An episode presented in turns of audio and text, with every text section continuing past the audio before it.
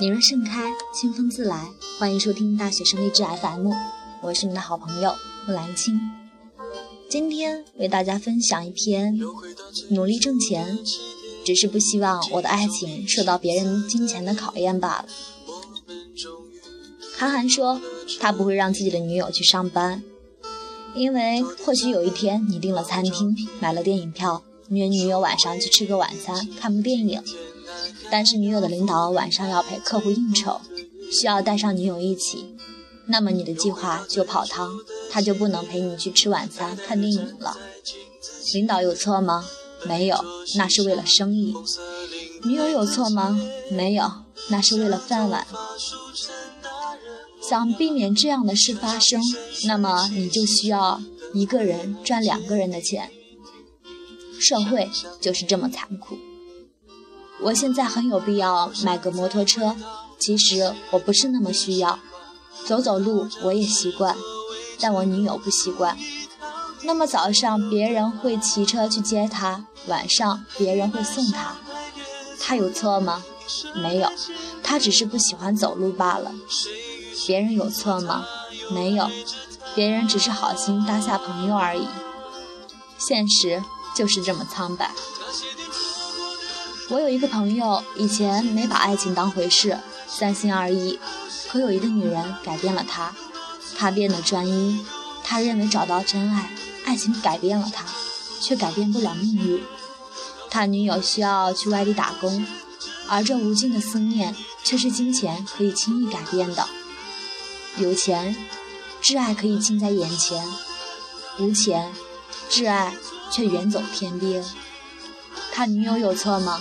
没有，人活着必须为了生活而奔波，爱情在金钱面前变得无奈。我经常开一个玩笑：如果你以后没出息，你女朋友愿意跟着你去喝稀饭吗？退一万步说，她愿意跟你喝稀饭，你又甘心看着她跟你喝稀饭吗？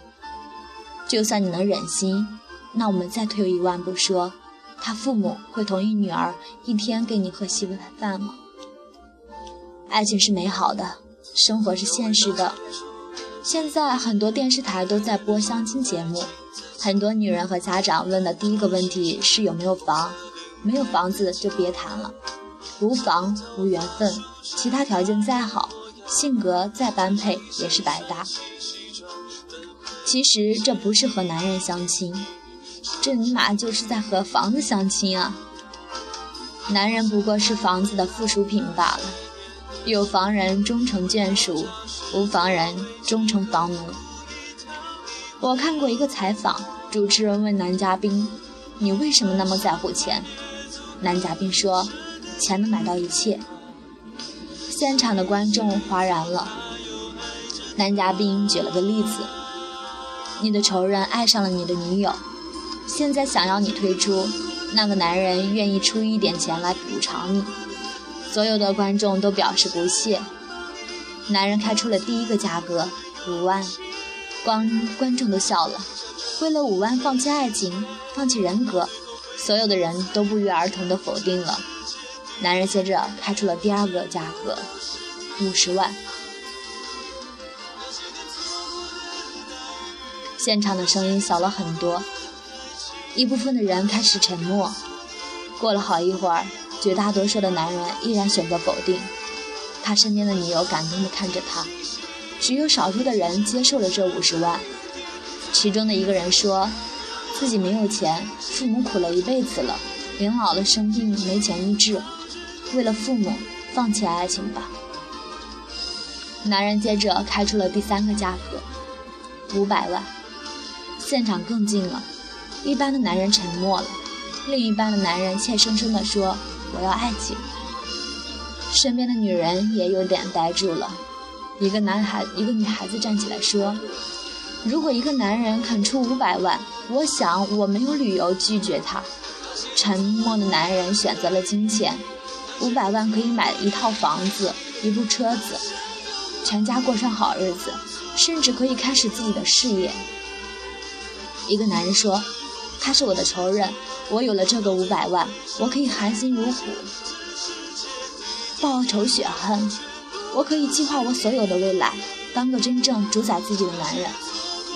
一些女人看着身边的男人，若有所思。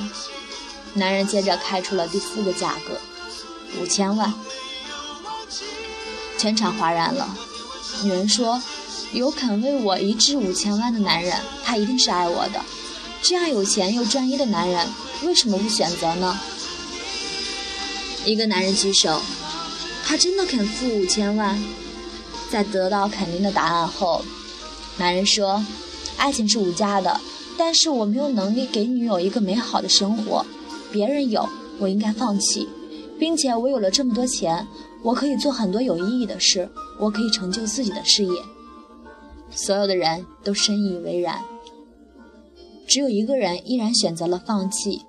所有的人都用很奇怪的目光看他，他解释道：“我的爱情是无价的。”当问到他的女友是否感动的时候。女友说：“我虽然很感动，但我更感动的是为了我付出自己五千万的人，而不是放弃别人的五千万。”他的观点虽然很可敬，但不现实。男嘉宾笑了笑：“你们所有的人都选择了金钱。